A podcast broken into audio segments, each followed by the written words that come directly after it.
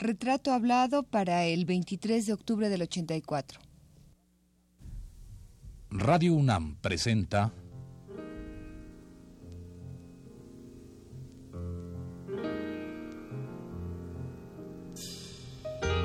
Retrato hablado.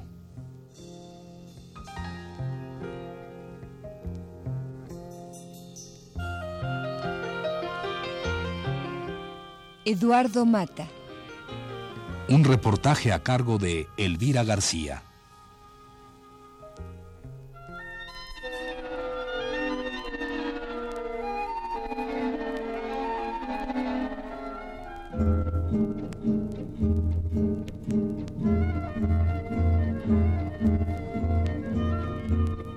Con claridad y precisión absolutas, Eduardo Mata ha abordado en esta charla tanto su quehacer como compositor como su labor ardua e intensa como director de orquesta. Y aunque coincidiendo con Wagner, en el sentido de que la música es el habla inarticulada del corazón, que no puede ser comprimida en palabras porque es infinita, el maestro Mata ha abordado temas relativos a las diversas corrientes musicales, a las modas interpretativas, a la creación como acto íntimo y a los retos que enfrenta un director de orquesta ante una partitura y ante un público al que ha de llevar de la mano por el amplio y variado colorido mundo de la música.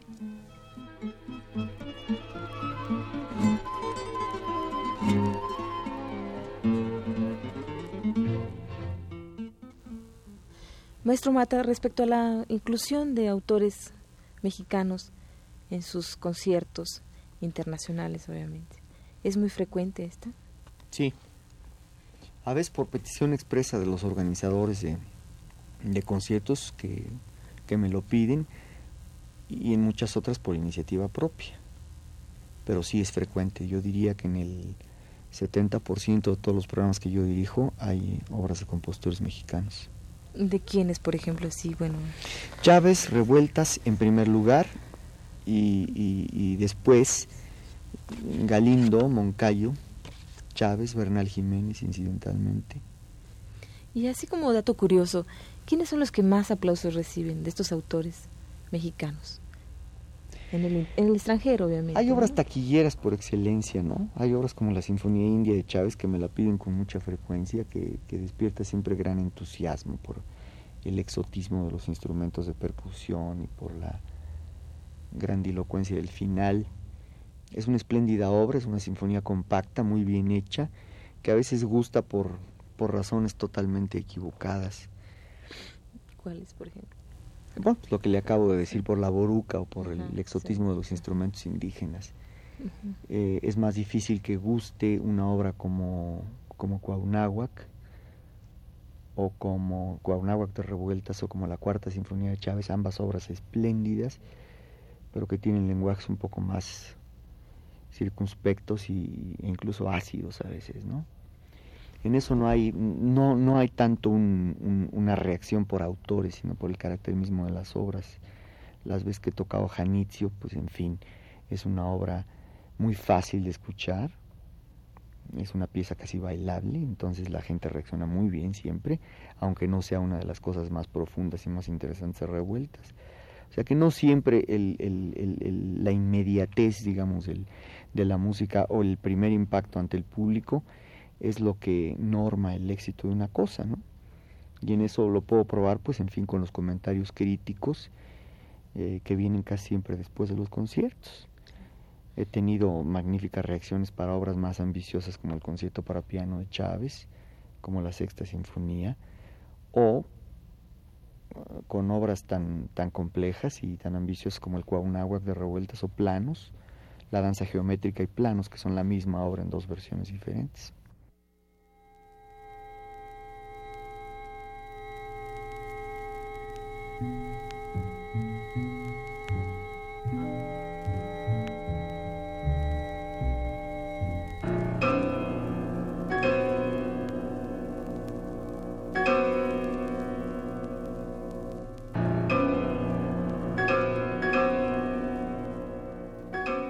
Cumplido 20 años como director orquestal y 23 de compositor, su primera obra la escribió a los 19 años, habiendo dirigido las más prestigiadas orquestas del mundo, más de 12 en los Estados Unidos, una veintena en Europa y algunas del Japón, y casi todos los conjuntos sinfónicos importantes de Sudamérica, además de las orquestas más renombradas de México, después de esta rica experiencia acumulada año tras año de intensa disciplina de trabajo, Eduardo Mata ha sido nombrado miembro del Colegio Nacional, ocupando el sitio que ya hace algunos años dejó vacío otro gran maestro de la música, Carlos Chávez.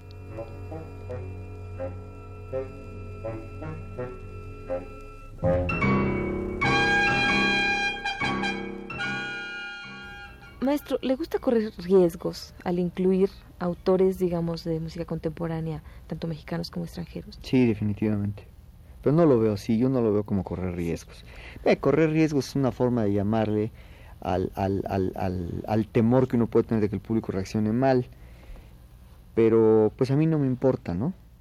Tampoco puedo irme al otro extremo de, de programar excesivamente música contemporánea, por lo menos en los Estados Unidos, ya que las orquestas viven de la taquilla.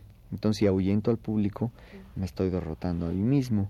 Entonces, tengo que establecer un balance que es muy real, el balance de la taquilla. Entonces, puedo, como usted dice, correr ciertos riesgos sin pasar de ciertos límites. ¿Tiene por ahí alguna anécdota respecto a algún riesgo de estos? De las cosas más aventuradas que hemos hecho en Dallas en los últimos años ha sido una obra de George Crumb que se llama Star Child para una gran orquesta sinfónica, coro de niños, coro de varones y algunos grupos orquestales situados en medio del público. Tenía yo un gran temor de la reacción del público. Lo hice con absoluta convicción, pero tuve temores de que el público no reaccionara bien. Hasta la fecha, y de esto hacen ya, hace ya tres años, sigo recibiendo cartas y sigo recibiendo encomios en lo personal y además telefónicas del público que asistió a esos conciertos. Sin embargo, he encargado y tocado cosas, le encargué una obra a Luciano Berio, que no tuvo éxito, una obra espléndida. Le encargué una obra también a Bochimich Kotonsky, compositor polaco. Una obra preciosa que se llama Shiroko, que pasó más o menos inadvertida. Claro, cuando uno encarga obras, uno las presenta con el orgullo de haber sido parte de la motivación, de la música, y el público no siempre reacciona igual. Sin embargo, aquella ejecución de, George Crumb levantó ámpula ¿no? en, el, en el medio. No es precisamente que sea una anécdota, pero me acuerdo con, con deleite de esa experiencia. Maestro Mata, después de su ya larga experiencia en dirigir orquestas, pues de gran parte del mundo, Chicago, Boston, etcétera, eh, ¿Cómo queda su primera experiencia como director de una orquesta de México en Guadalajara y después de la Orquesta Filarmónica de la UNAM? ¿Cómo la vería? ¿Qué rescataría usted de esta de esa experiencia con trabajando con músicos mexicanos en estas orquestas? Nunca podría ignorar que tanto la Orquesta de Guadalajara como la de la universidad fueron fundamentales en, en la formación de mi repertorio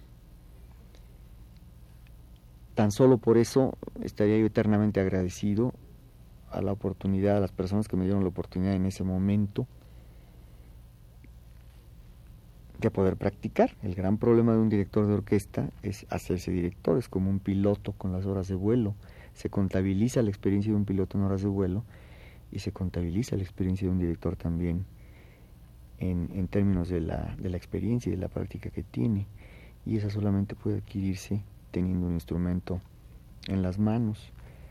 Así pues, lo de Guadalajara y lo de la universidad fueron las primeras experiencias importantísimas para mí, fueron también las primeras oportunidades que tuve de enfrentarme con la responsabilidad ante el público, ante un público cautivo, suscriptor, abonado,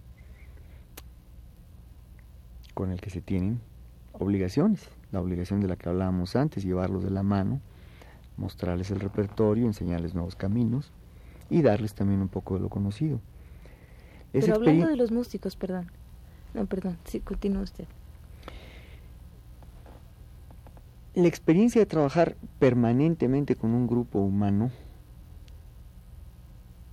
siempre deja grandes enseñanzas. Y En ese caso no fue diferente.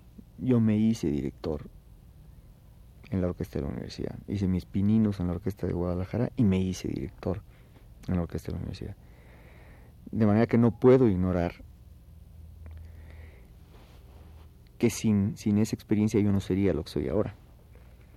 En algún momento me preguntaban qué experiencia es más interesante para usted, dirigir la Filarmónica de Berlín cuando recién acaba de dirigir esa orquesta con un programa muy importante, o dirigir la orquesta de la universidad. Y bueno, es que son experiencias incomparables, es como comparar manzanas y naranjas. Dirigir la Filarmónica de Berlín me provoca una emoción enorme por todo lo que significa, por el abolengo de la orquesta, por estar en uno de los escenarios más importantes de Europa, por dirigir el instrumento de uno de los mejores, más grandes directores del siglo, etcétera. Pero la experiencia de dirigir cotidianamente el grupo de uno, en donde los resultados se obtienen por acumulación, es decir, después de muchos años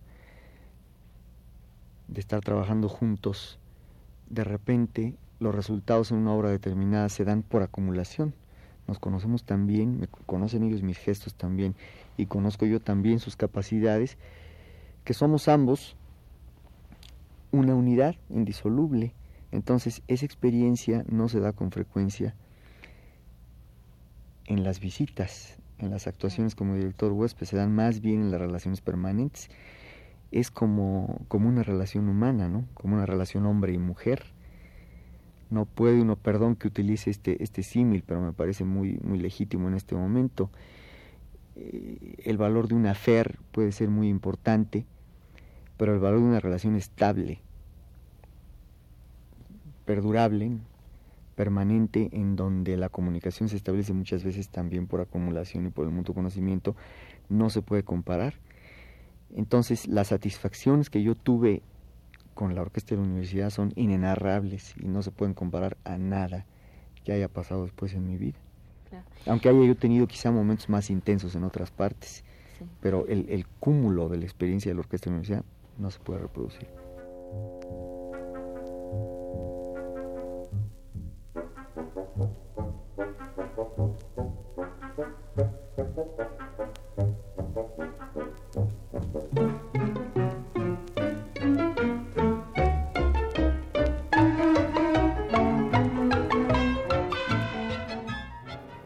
La elección de Eduardo Mata como miembro del Colegio Nacional se hizo, según dijeron sus integrantes, con base en sus méritos indiscutibles como director de orquesta, que lo sitúan en un lugar sobresaliente en el ámbito contemporáneo de la música, tanto en los horizontes nacionales como en la escala mundial. El propio Mata, al agradecer la distinción hecha, dijo que el honor rebasa con mucho las esperanzas de un músico que aspira a comunicarse con el público por medio de sonidos más que de palabras.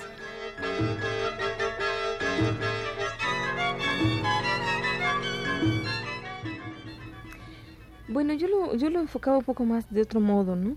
Porque no era un poco comparar, como usted decía, manzanas con, con plátanos, por ejemplo, ¿no? Porque en realidad son experiencias, pues yo creo que incomparables. Pero en el caso más que nada de, de, de, de trabajar con este elemento humano mexicano. Es decir, ¿cuáles son las características del, del músico mexicano? El ambiente de México está lleno de empirismo. La causa de esto es indudablemente las eficiencias en la, en la formación profesional de los músicos. Hacemos las cosas a pesar de todo lo negativo que hay en el ambiente, de todas las circunstancias en contra que tenemos. Y en las orquestas la situación no es nada diferente. Para obtener resultados decorosos hace falta muchísimo trabajo y hace falta la reiteración continua de los mismos argumentos.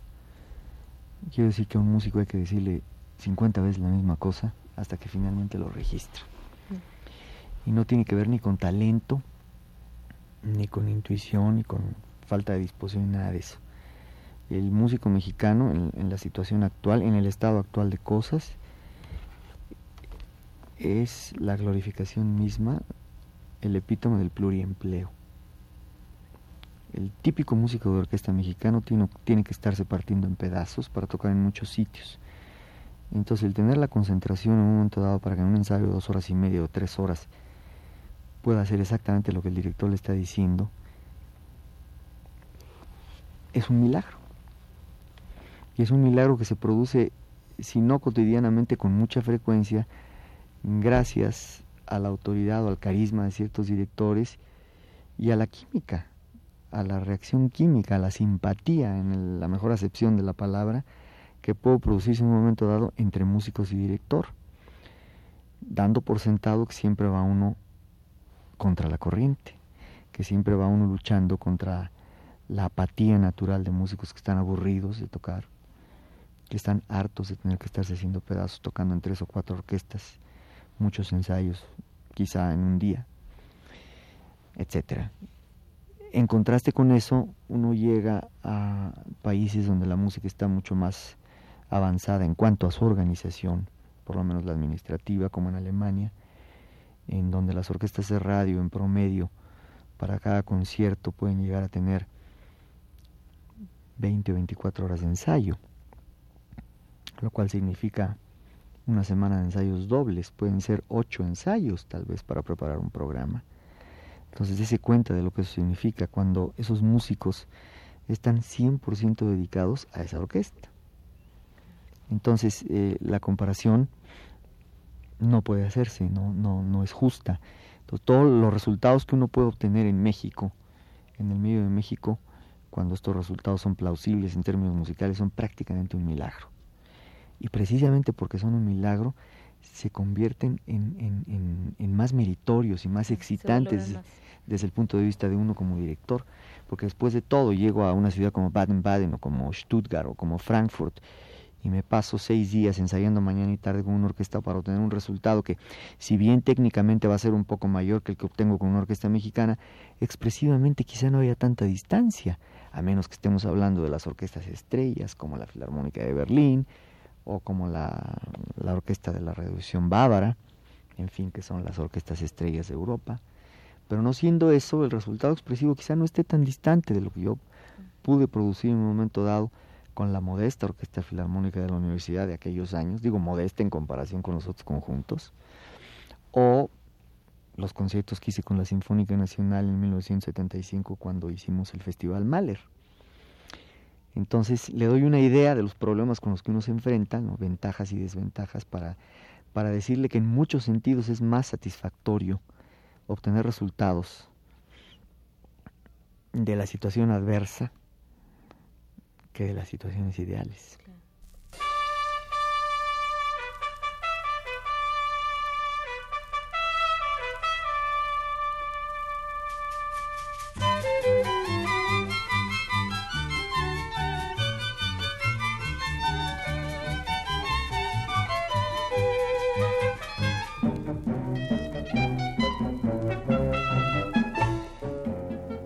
Eduardo Mata es el miembro más joven de nuestro Colegio Nacional. Por ello, y por ocupar la silla que dejó vacante Carlos Chávez para la comunidad musical mexicana, la designación ha sido un justo reconocimiento.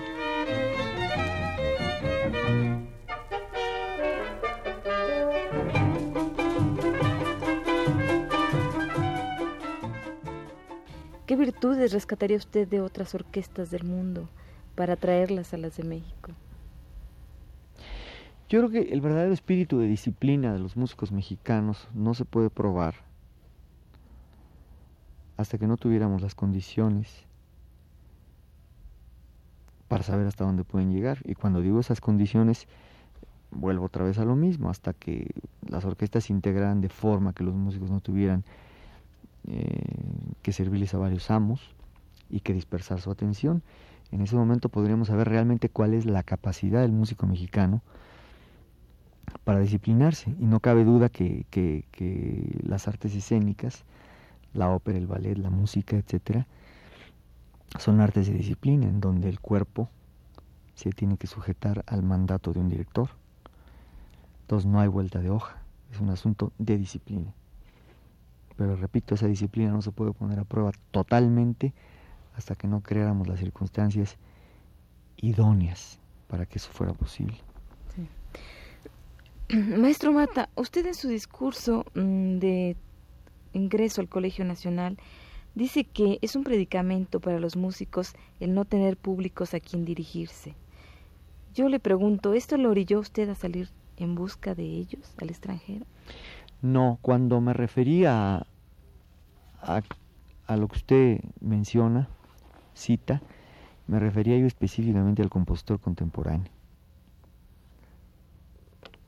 al que está tratando de expresarse en lenguajes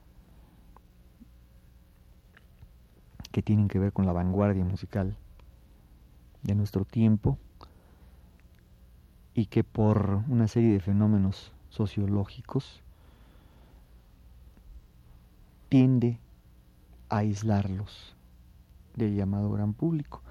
Por eso y por otras razones en las cuales abundo en el, en el escrito del Colegio Nacional y que tienen que ver con la comercialización o la industrialización de la música y la separación tan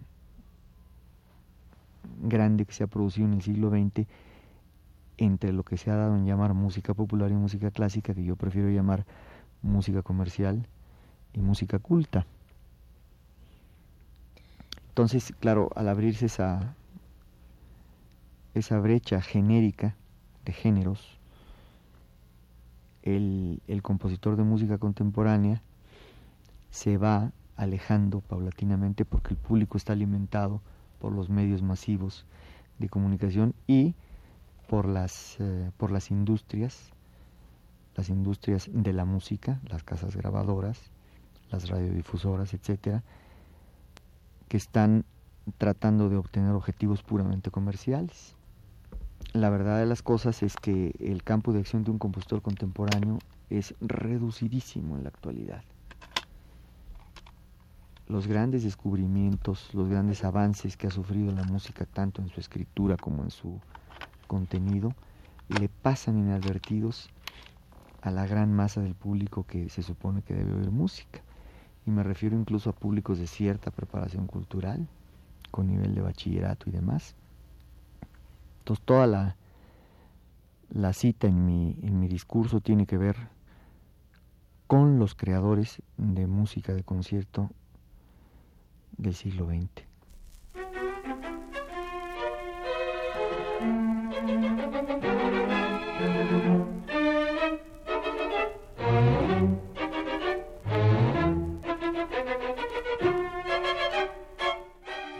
El espíritu crítico de Eduardo Mata, revelado en su discurso de ingreso al Colegio Nacional, hace esperar que su estancia en este recinto beneficiará en mucho a la creación y difusión de la música mexicana y aunque Wagner dice que la música no se expresa con palabras, estas son, en ciertos momentos de la historia de ese arte, importantes y fundamentales de ser expresadas.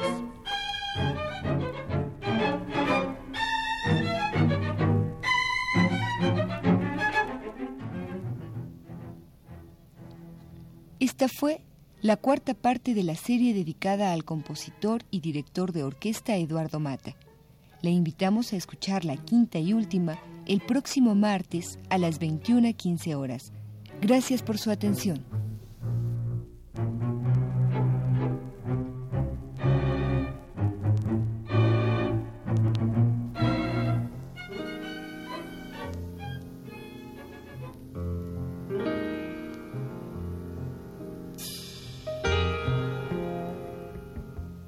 Radio UNAM presentó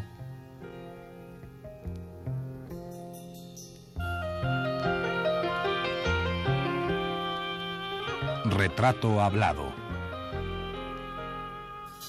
Eduardo Mata.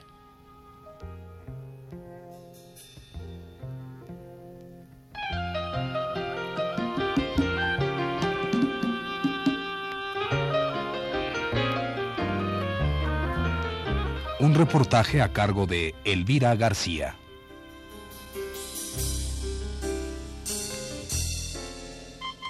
Grabación Manuel Estrada. Montaje Abelardo Aguirre. Lectura Carlota Villagrán. Una producción de Radio UNAM realizada por Patricia Montaño.